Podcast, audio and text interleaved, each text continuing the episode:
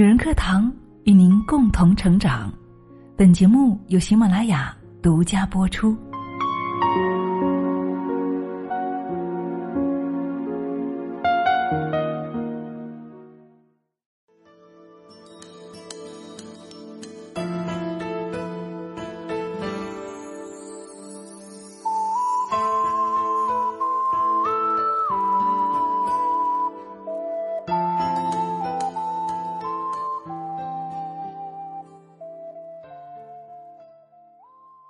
嗨，亲爱的，你好吗？欢迎你来到女人课堂，我是清新。前段时间，一则上海富人区的保姆招聘要求火了。亲爱的们，你们对保姆这个职业的印象是什么呢？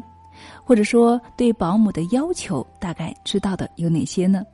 我们所知道的可能就是，比如说要会做家务，要会带孩子，要会做饭等等哈，这些要求。那么薪资呢，可能也就是几千块钱，最多一万块钱了不起了，是不是？现在的有些月嫂的工资会比较高，但是你所能够想象到的最厉害的保姆、最贵的保姆会是怎样的要求呢？所以今天啊，我们要来分享的这篇文章呢，可能会刷新你的认知。接下来呢，我们一起走入今天的节目内容：上海富人区天价保姆火了，被躺着挣钱毁掉的年轻人。节目素材来自作者小椰子，一起来聆听。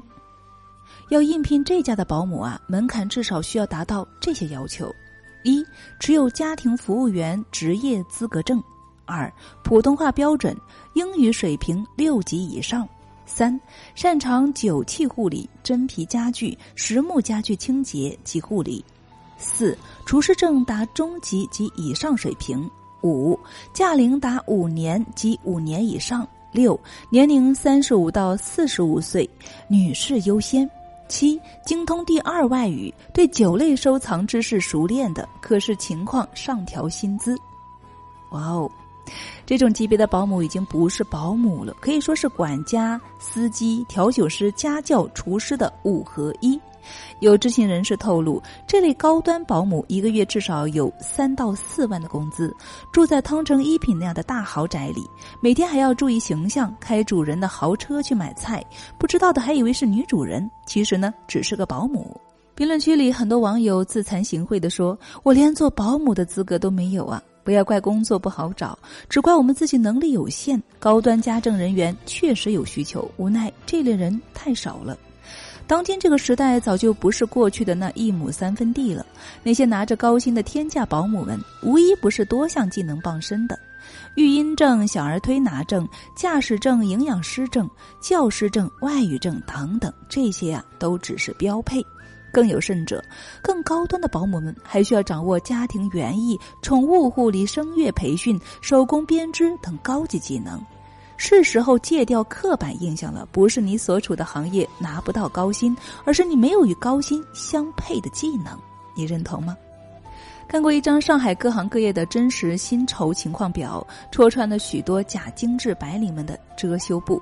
很多人以为在寸土寸金的上海，白领们肯定都如同国产电视剧中的一样，踩着十二厘米的高跟鞋出入高档写字楼，收入高到吓人。然而呢，真实情况却是，白领也都是午餐吃着沙县小吃、黄焖鸡米饭的打工人，大多数只够糊口而已。不知名企业的职员们每个月只能够拿到四千到六千元，五年以内经验的新人工程师每个月也只能够拿到六千到一万元。四大的会计够风光了吧？也只不过是每个月一万到一万五而已。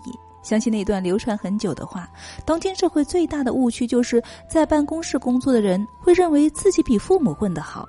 其实这只是社会发展、经济转型所造成的幻觉而已。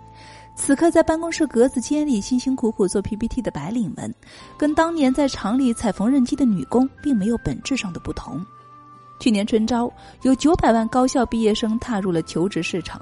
然而，昔日金贵的本科生，如今很多却面临无人问津的处境。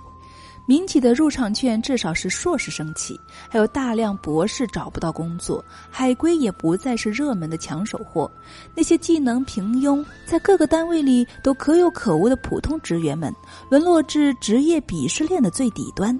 只有那些资历够深、职位够高、技能够出众、在职场上具有不可替代性的人，才能够拿到更高的工资。多少金牌月嫂、高端保姆、整理收纳师、废品分析师的月薪秒杀一众名校毕业的白领。赛道正在变得多元化。当你还在幻想着靠自己一成不变的平庸能力在单位混日子时，别人早已另辟蹊径，在其他维度上闯出了自己的一片天。更糟糕的是，一些年轻人早已不想努力了，只想躺着就能够赚到钱。杭州萧山有家主打介绍上门女婿的婚介所，最近有越来越多的小伙儿打电话想当赘婿。据说啊，萧山有太多的拆迁户，许多的女孩家里呢都有三到五套房子，最多的甚至有八套。网传的萧山女婿最低标配是这样的，确实让人心动。一套房，丈母娘解决包装修；一部奥迪 A 六级别的车陪嫁，外加二十万以上的嫁妆。婚后普遍丈母娘带孩子，晚饭也是由丈母娘报销，不强制要求和父母住在一起。多少一穷二白的男青年想着，如果能够当上赘婿，那可谓是逆天改命了，一步登天，变成中产阶级了。然而啊，赘婿是否真的好当呢？所有命运赠送的礼物，其实啊，都是暗中标好价格的。前几天呢，一位网友就声泪俱下的发帖说：“千万别做上门女婿啊，千万别！丈母娘控制我吃饭的饭量，吃三碗就要被骂，吃菜也不能够夹多，只能够吃身边的。儿子出生以后，他们就不重视我了，想要我自己离家出走，骂我是上门狗。而且婚前说生两个孩子，第二个跟我姓，现在他们也不生了，而且呢还上了环。我也是非常无奈，现在这个孩子和他姓，我很后悔做上门女婿。在这个家，我没有地位，没有发言权，要看脸色行事。妻子嫌我窝囊。说别的男人赚钱多少，总是拿我和别人比，我真的非常压抑。我的工资卡也拿着不给我，我已经成他家的赚钱工具了。我已经三十一岁了，对未来一片迷茫，惶恐不安，总担心被扫地出门。这就是一门心想要吃软饭、赚快钱所需要付出的代价。所以说啊，前半生偷的懒，后半生呢，总要让你加倍奉还。我们身边因为想躺着赚钱而把向上的道路越走越窄的人还少吗？你去横店看看，多少长相姣好的校花美女在那里泛滥成灾，幻想着一炮而红，靠脸吃饭。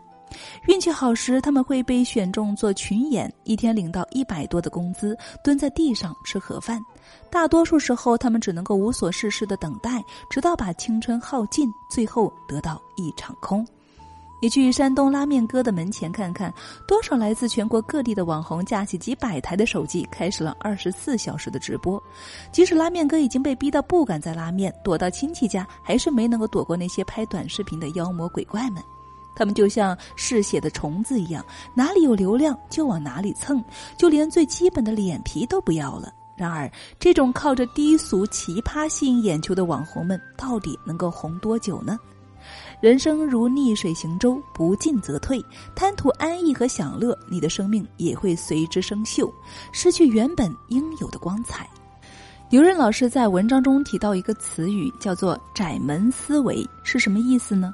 圣经里有一段话：“引到灭亡，那门是宽的，路是大的，进去的人也多；引到永生，那门是窄的，路是小的，找着的人也少。”这个世界上总有人选择开始简单的事情，虽然开始是宽门，但会发现到后面竞争者挤满了道路，越来越难。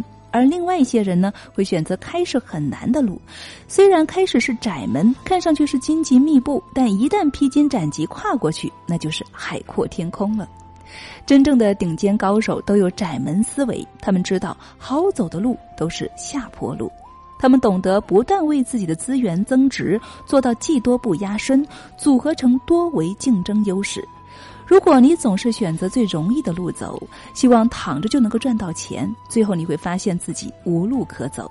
而上坡路呢，永远是最费劲的，最让人觉得咬紧牙关的，但是它能够让你看到一般人很难看到的人生风景。所以，亲爱的们，愿我们都能够拥有窄门思维，将人生之路越走越宽敞明亮。亲爱的你，一起共勉喽！好了，亲爱的们，以上就是我们今天的节目内容了。怎么样，对你有没有一些启发呢？你现在拿着多少钱的工资呢？你现在有没有为未来做一个更好的规划呢？你走的是窄门还是宽门呢？我想这些都值得我们好好的思考。再次感谢我们的作者，也感谢我们所有聆听的亲爱的你，让我们一起努力的向上走，并且拥有窄门思维，将人生之路越走越宽敞明亮。亲爱的你，一起共勉喽！好啦。那今天分享就是这样了，更多精彩欢迎大家关注我们的微信公众号“女人课堂”，也欢迎你添加我们的个人微信号二八四九二七六九八二。感谢你的聆听，我们下期再见。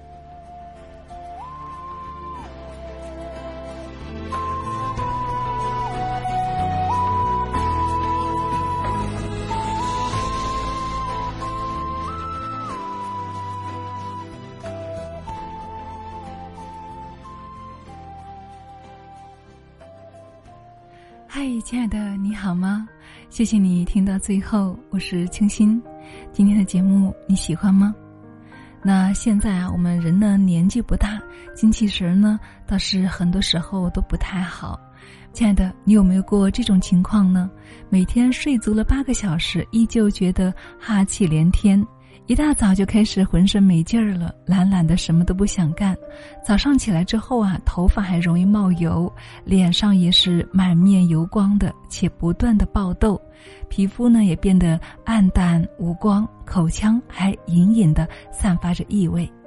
还有更加令人崩溃的就是水肿了，即使控制食量、增强运动，腰部游泳圈啊也依旧会变大，睡眠质量也很差，多梦易惊醒。反正呢，整个人都显得非常的丧。中国古谚说啊：“千寒易除，一湿难去。”中医呢视湿气为大敌，称为万恶之源。人体的湿气过重呢，就会引起各种各样的疾病。最早在张仲景的《伤寒论》当中就记载着一味温和祛湿的良方，以水煎茯苓、薏仁、山楂去体内的寒毒水湿。所以呢，今天在节目最后呢，给大家推荐这一款伏湿膏，就是根据这个千年古方改良而来的，专为祛湿而生，精选十种天然的药食同源食材，搭配得当。打造一年四季都适合饮用的祛湿神器，早晚啊各一勺，远离湿态。我知道有很多姐妹呢尝试过各种祛湿方法，到最后发现高滋吸收效果比其他品类产品都要好。高滋是药物精华的浓缩，而且呢味道不重，口感好，不仅好吃，各项标准均达标，是一款真正的健康、安心、有效的产品。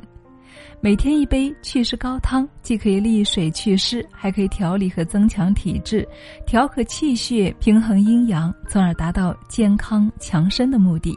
而且呢，调理好湿气之后，身体会变得更加的轻盈，毒素能够排出体外，自然脸上气色看起来也红润通透了。